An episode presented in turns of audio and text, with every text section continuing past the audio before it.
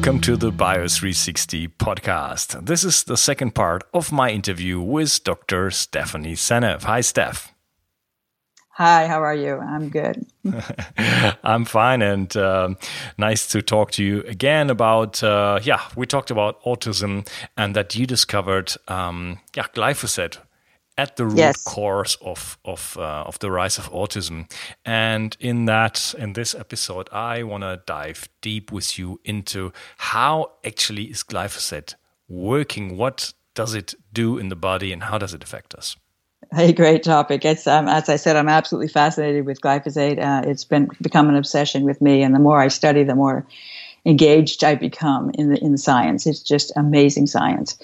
Uh, and I'm writing a book, by the way, about glyphosate right now. So hopefully that will come out within a year or so. Um, and uh, I will explain everything in the book, or at least enough that you'll be able to figure out what I'm talking about, because it's a very interesting mechanism that it is using to destroy all life, basically. All species on Earth are affected by it in a very damaging way that is uh, absolutely impossible to um, to compensate for it. And you're not able to survive uh, long term, a species, I believe, if this if this chemical is chronically in your environment. That's what I'm concluding. Very scary stuff. Um, so where do I start? Well, first of all, autism and, and glyphosate. And I talked about last time. I talked about this. Uh, epiphany that I had when I heard a two hour presentation by Professor Don Huber, who's a retired expert in plant physiology, plant pathology from Purdue University a great guy, and um, he he focused partly on the gut microbiome, which was a central thing in my theme of like of uh, autism. I was aware that autism had autistic kids have problems with the gut, and that is clearly uh, a major source of their difficulty. It starts with the gut, I believe, and that's true for a lot of diseases. Actually, I'm finding out Parkinson's disease has been linked to uh, gut problems uh, Alzheimer's disease, many neurological diseases like uh, rheumatoid arthritis, they start in the gut. And ALS, you know, I'm learning that more and more as I study. The gut is super important, and the gut microbiome is super important for your health. And we have all these uh, bacteria and whatnot that live in our gut and that keep us healthy is you know these are the probiotics you know people are, are really taking lots of probiotic supplements these days to try to fix their gut microbiome but it's being really disrupted by glyphosate and that's where the problems often start glyphosate in the food glyphosate in the water you're getting into your uh, gut and then causing uh, an imbalance in your gut microbes because uh, glyphosate kills a lot of bacteria. It, it, bacteria have the enzyme. I should say that the um, the supposed mechanism of toxicity is very specific to an enzyme uh, called EPSP synthase. It's in the shikimate pathway, a biological pathway that exists in, in all plants and also exists in many many microbes. And that pathway is a super important plant pathway for the plant. That's why it dies if that enzyme's broken. But it's also a super important pathway for the uh, microbes in our gut. And so, in particular, bifidobacteria become really clobbered in the presence of glyphosate. They're the most hardest hit. When in a study on poultry microbiota, they found that bifidobacteria were the most sensitive to glyphosate. And bifidobacteria are super, super important in the gut to maintain a, a healthy gut. If they are uh, reduced in number, then the pathogens can overgrow things like Clostridia species and Salmonella. They can get in there and cause trouble. And the autistic gut is characteristic feature of it is low bifidobacteria and high Clostridia, and also high levels of uh, sulfur reducing bacteria that produce hydrogen sulfide gas, which can then disrupt the gut lining and cause a leaky gut situation, which then leads to all kinds of problems. So really it starts in the gut. It starts with the gut microbes being affected by the glyphosate uh, getting imbalanced and then um, and then causing further disease once the gut becomes leaky. The gut starts communicating with the brain. The brain starts changing its behaviors. You get inflammatory brain. Um, you have deficiencies in critical neurotransmitters, which are produced by the gut. Well, the gut microbes produce the precursors to these neurotransmitters, which which are called the aromatic amino acids: tryptophan, tyrosine, and phenylalanine. They come out of that shikimate pathway. So when that pathway is blocked, those precursors become deficient. And when those are deficient, then the those are derivative into serotonin, melatonin, dopamine, epinephrine. If people know about these, these are really important neurotransmitters in the brain. Also, the skin tanning agent melanin, the vitamin B, B vitamin folate, vitamin K, um, thyroid hormone, all of those come out of that shikimate pathway. So when the microbes are not producing enough of these aromatic amino acids, you get uh, deficiencies in all of these incredibly important biological molecules. Okay, so what you just what you just said what you just said I tried to separate into two different things because you said, okay, we have that shikimate pathway, and that um, inhibits the production of precursors like like amino acids like um, tyrosine, tryptophan, and uh, maybe may I say it right? Phenylalanine. Thank you. and so, and and and, and further on, it, it we're, we're going to inhibit the production of ubiquinone, vitamin A, K, folic acid, uh, lignans, and, and, and all sorts of That's things. That's right. Which, Those things that come out of the plants that are also very important. Yeah, right. Which which then Many leads to, into really deficiencies important. in serotonin, epinephrine, thyroid hormones. Right. So, so you know everything that kind of runs our mitochondria and our energy system. Yeah, exactly. Mm, okay. So, but the thing is that uh, what is said about about glyphosate that the shikimate pathway is something in plants and that we don't have it in in, in humans. Mm-hmm. That's my understanding, and that's why no, we don't. Our own cells don't have that pathway. That's why they depend upon the microbes to produce those products because we can't make those aromatic amino acids. Our cells are incapable of making those aromatic amino acids because we don't have that shikimate pathway. All right we depend on our microbes to supply that or our food and of course our food is deficient too because it's exposed to glyphosate okay so meaning that glyphosate um, disturbs first or, or, or, mainly disturbs our microbiome right which, which, well that's where it starts it turns out there's much more than that and it, that's the insidious cumulative toxicity that we will get into in a moment which i find really fascinating yeah, so, so but it disturbs the microbiome, which is which is uh, responsible for, for producing a lot of, uh, of, a lot of nutrients that we actually really yes. need, right? Exactly, and when you get that imbalance, then you get uh, the Clostridia produce toxic metabolites that then, uh, for example, can cause dopamine, excess dopamine, and can cause um, there's a you get excess glutamate, excess dopamine. These are all ex- neuroexcitatory uh, molecules that are going to um, fry the brain. Basically, the brain gets over overdosed on other things that uh, are caused by the microbes that are overgrowing in the gut. Um, and, and some of it is that is that process is a uh, in, increased production of um, things that can be neurotoxic in the gut by the species like Clostridia. And that's been linked. Actually, there's a beautiful paper about a set of triplets um, Christopher uh, Christopher Shaw, I think, is the name of the author of this paper. Really fascinating. Set of triplets. Two the two boys both had autism. The girl had a seizure disorder. All three of them tested high for glyphosate in the urine, and he identified overgrowth of Clostridia species, which produced a metabolite that um, basically breaks down uh, the.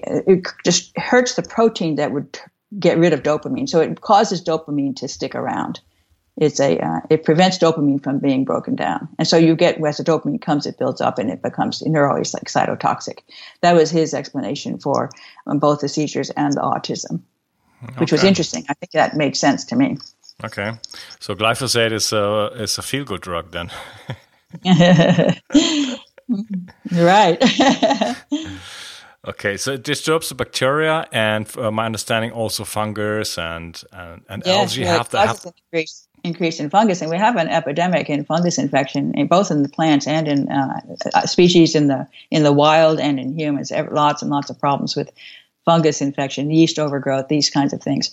And I actually think I understand a mechanism by which glyphosate would cause that.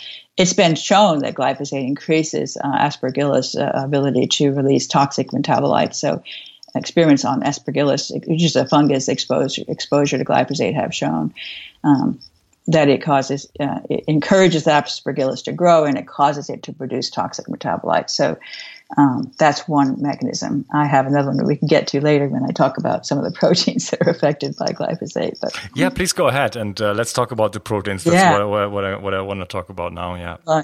Yeah, well, in fact, there's a particular protein I will start with because it's really fascinating, and it's interesting that I only discovered this protein uh, a few months ago. I've had multiple epiphanies with glyphosate, starting with when I heard Don Huber's talk maybe seven years ago, and that's when I dropped everything else and started studying only glyphosate. Then it took me three or four years before I realized this is what I want to tell you right now. It's very important. Glyphosate is a glycine molecule. Hmm. Glycine is the smallest uh, amino acid. It's it's like one of the coding amino acids of the, the, famous DNA code. It goes into proteins. It's one of the building blocks of proteins. So super super important. Glycine is super important for many many proteins. It's um it goes in, it's the smallest, and that means it can go in certain places where you need small. And it's also very flexible, so it allows the protein to make a sharp turn and things like that. It's also important for stabilizing what's called alpha helices that go into membrane. So there's many different proteins that uh, critically depend on certain glycine residues to work properly. So what uh, glycine glyphosate is a glycine molecule. It's a complete glycine molecule, except that it has a hydrogen that's normally attached to the nitrogen is swapped out for something called a methylphosphonyl group, a much bigger unit, which uh, contains um, phosphate in particular, or phosphonate, which is very close to phosphate, has a phosphorus atom and some oxygen atoms. This methylphosphonyl group is attached to the nitrogen, and that makes a lot of difference in its behavior. It makes it a very different molecule from glycine, biophysically and biochemically, because it's negatively charged, it's bulkier. So if you take glycine out of a protein and swap in glyphosate in place of it, you will mess that protein up. And some proteins get messed up more than others. And um, so, what I think is happening is that glyphosate is getting mistaken for glycine during the process of building a protein. The protein is being constructed according to the DNA code, uh, unit by unit. You know, it's, a, it's, beads on a string, and you get to the code for glycine, and you're looking for a glycine molecule. You grab glyphosate, throw it in, thinking that it matches perfectly. So it fits perfectly into the socket for glycine. But it's got this uh, extra thing hanging out on its nitrogen. Nitrogen cannot be in the socket because it has to hook up. It has to be free. And that's why there can be room for the rest of what's attached to the nitrogen to fit in that free space.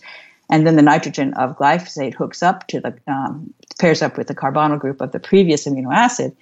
And you're happy and you go right along and just build the entire protein with glyphosate in place of glycine, which is a huge, huge problem for certain proteins in certain spots. Yeah, what, what happens to these proteins uh, if, if uh, glyphosate is used instead of glycine? You are certainly aware of the fact that our sleep is probably the most important factor when it comes to health and regeneration. A good sleep is key for energy production, detoxification, brain health, and a lot more. The Oura Ring is probably the world's best sleep tracker. It's a tiny little ring that can track your deep sleep, your REM sleep, and even sophisticated parameters like night HRV and body temperature. I was able to identify a couple of sleep related problems for myself and solve them with the help of the Oura Ring. The ring comes with a built-in airplane mode and does not emit any visible light during the night like some popular wristbands or smartwatches do. I simply love my Oura Ring. And the best part is, listeners of the Bio 360 podcast now get a whooping $50 off. The only thing you got to do is follow the link in the description of the podcast, and the discount will be applied in the final checkout step. Sleep well lots and lots of things and that's what i'm finding out and i can learn that so i've been religiously reading the research literature on the role of glycine in different proteins on particular glycine mutations that cause disease you know to understand uh, what would happen if you replace gly- glycine with glyphosate now people are not looking at that because they don't think it's possible I cannot, it's very hard to convince a chemist that this is possible. And I don't understand why that's the case because it seems very logical to me that it could happen. I don't see anything that stops it from happening. And furthermore, Monsanto. Is, is, is there any proof for it? Well, Monsanto's studies have come very close to being proof, in my opinion. And, and, Anthony Samsel has obtained from the EPA through the Freedom of Information Act a whole pile of stuff uh, from early research of Monsanto's. And he's found some very interesting things in those papers he was forced to sign an agreement that said he would not show those papers to anybody else. And um, lawyers have told him that agreement is is not valid, but he's nervous about showing them, so he keeps them to himself. But he found this paper, uh, pub- not published, unpublished uh, research result from a Monsanto group research group um, back in 1989. This paper report came out where they looked at bluegill sunfish and they exposed them to radio labeled glyphosate. So the glyphosate had uh, a carbon marker, so you could trace it. And then they were interested in the question of whether glyphosate accumulates in the tissues, which is a very important question to be interested in. They claim that it just goes straight through, comes out mostly unmodified, you know, uh, doesn't hurt us. But in fact, they found a radiolabel in the tissues of these bluegill gill sunfish. And then they said, oh gosh, we've got radiolabel. Is it glyphosate? So they tested for glyphosate using the standard test. And they only came up with like 20% of the radiolabel. 80% of the radiolabel was unaccounted for. So then they got the brilliant idea of adding proteolysis enzymes, proteinase K in particular, to the, uh, to the tissue to break down the proteins into individual amino acids. That's what that does. And once they did that, they increased the yield to 70%. So they still had 30% of the radiolabel unaccounted for, but 70% of it could be explained as glyphosate. And they said perhaps that the um, glyphosate was incorporated into the protein. That was their words. These are Monsanto researchers in 1989. Perhaps it was incorporated into the protein. That is exactly what I'm saying. It's being incorporated into the protein. So um, okay. that I think is extremely strong evidence. And there's also evidence from the EPSP synthase enzyme which I want to get into because it's quite interesting. Because I want to talk about another enzyme that we do have, our cells do have, that is really, really important for our biology, uh, that is very, very similar to EPSP synthase in terms of a particular glycine that glyphosate could substitute for. So the, the science becomes quite intricate, but it's very, very interesting to me. EPSP synthase is the enzyme in the shikimate pathway that glyphosate disrupts, famously disrupts that enzyme. And they know that it disrupts a particular place in the enzyme where it binds to the substrate, which is called PEP, phosphoenol pyruvate. So the spot in the enzyme where it binds to the substrate, PEP, has a glycine residue that's highly conserved. So many, many species have different versions of this protein, but um, most of them have glycine at that spot. And the species that don't have glycine at that spot, that have alanine instead, are resistant, are completely resistant to glyphosate. If they don't have glycine at that location, glyphosate can't hurt that enzyme. Very striking. So, I mean, the explanation of that is that the way glyphosate disrupts that enzyme is by swapping out that glycine and going in its place within the protein structure, occupying the spot where the PEP is supposed to go with that methylphosphonyl group so that PEP doesn't fit anymore. So, it's the phosphate of PEP that's binding to that glycine. And now the phosphonate of glyphosate is, is occupying that space where the phosphate should go. So PEP can't fit anymore. So, and if so, PEP can't fit, then the enzyme is not going to work. So how about humans and PEP? We don't have um, we don't have that enzyme EPSP synthase, but we do have many many enzymes that bind to PEP, and that's when it, get, when it gets very interesting to look at our enzymes that bind. PEP is a really important molecule. It's the most highly um, it had the phosphate bond in that phosphoenol pyruvate, that first phospho, that bond is the strongest, uh, highest energy phosphate bond known to biology, which makes it like ATP, a very, very useful high energy molecule that can be a source of energy for reactions. And it's used in many, many reactions uh, to change things into other things uh, taking advantage of that bond, once you break that bond, you have energy to do something else, to, to move things around, um, individual atoms around from different molecules. That's how you do, you know, chemical reactions and create products and things like that. So many enzymes depend on PEP binding uh, to be able to do their job. And many of them take PEP and turn it into something else, just as EPSP synthase does. It takes that phosphate off of PEP and then takes the EP part of it and hooks it onto shikimate to make the product, the EPSP product, if that makes sense to you. It's moving things around. It takes that, it breaks that PEP bond, the phosphate bond, and then it puts that phosphate someplace else. That's what the enzyme is doing. And other enzymes do that too. And those enzymes are enzymes that we do have. And furthermore, they also have a highly conserved glycine at the site where PEP bond, binds. And they also have the same other property that is shared with this EPSP synthase, which is there's two other amino acids close by that are positively charged. And those positively charged amino acids attract the phosphate because it's negatively charged in the PEP. So there's a way to trap the PEP into the into the socket where it's supposed to fit by having this. It's like a magnet, you know, it traps it in there and is able to draw the PEP in so that it can react with whatever it needs to react with. So that's the property of the EPSP synthase, and it's exactly the same property of an enzyme that we do have, which is called PEP carboxykinase, PEP carboxykinase, PEPCK that enzyme is super, super interesting to me because it turns out that when you look at what it does and you look at what glyphosate does, in many different situations, you can make all that work uh, together to tell a really interesting story. Mm, okay. Uh, before... Does that make any sense to you? I know that's hard science, but yeah, yeah, I know, I know. I've been reading. The EPSP synthase has a situation with glycine plus two positively charged amino acids that is designed to be able to attract that PEP. And the, and the PEP-CK has exactly that same setup with a highly conserved glycine. So in other words, it if it affects PEP EPSP synthase in the way that I believe it does, which is by swapping in for that glycine, it would do the same thing for PEP-CK if it got close to it. I think it would do exactly the same thing. Mm, okay. So one can predict that it would disrupt PEP-CK okay. in the same way as it disrupts EPSP synthase. Yeah, I'm, I'm not sure how many listeners can follow that discussion. Let me just try to break it down to like the very essentials of it. So, yes. So uh, glyphosate, it has already the GLI in it. So it's very similar to glycine. And glycine is an amino acid, which is crucial yes. for our body. And we find it in collagen. We find it in a lot of structures. And we need it to build proteins, which are the basis of our hormones, of our body. And, you know, this is what we are built of. And yes. by disrupting that and placing something into these proteins, um, which will make them like non-operational. I mean, I want to discuss yes. that with you.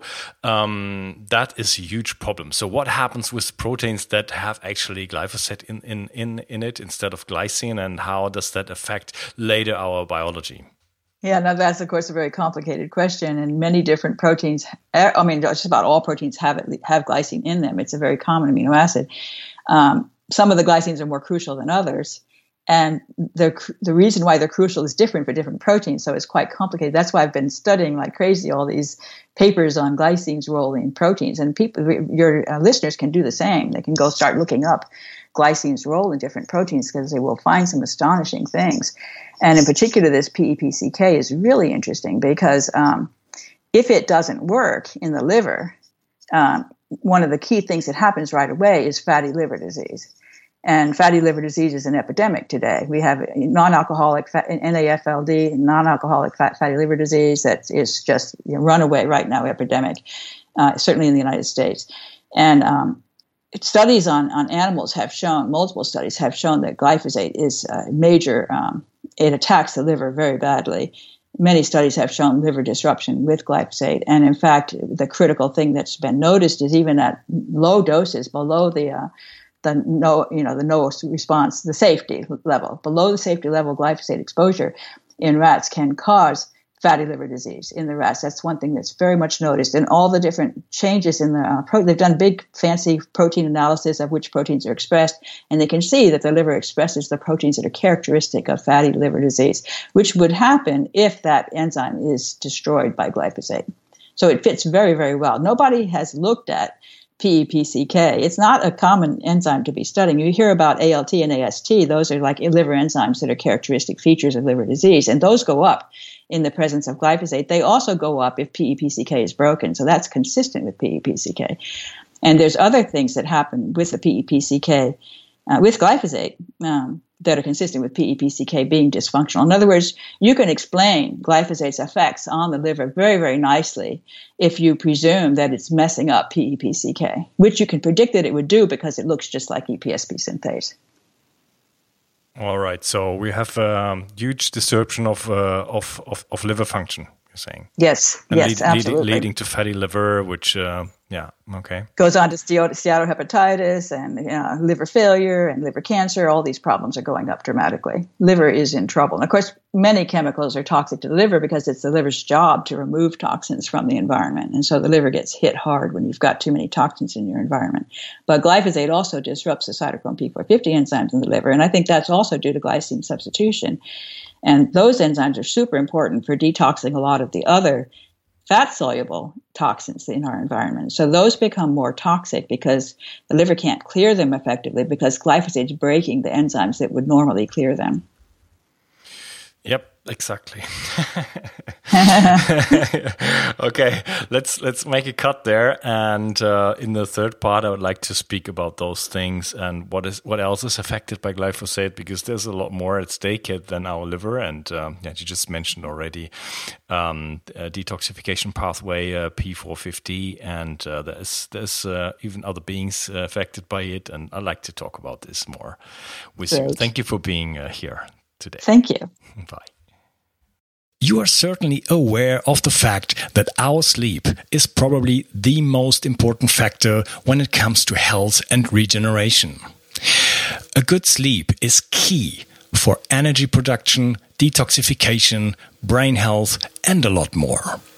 The Oura Ring is probably the world's best sleep tracker.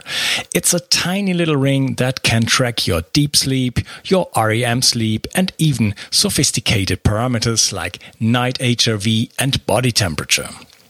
I was able to identify a couple of sleep related problems for myself and solve them with the help of the Oura Ring. The ring comes with a built-in airplane mode and does not emit any visible light during the night like some popular wristbands or smartwatches do.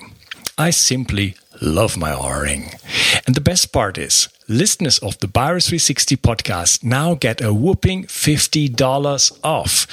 The only thing you got to do is follow the link in the description of the podcast, and the discount will be applied in the final checkout step. Sleep well. Thank you.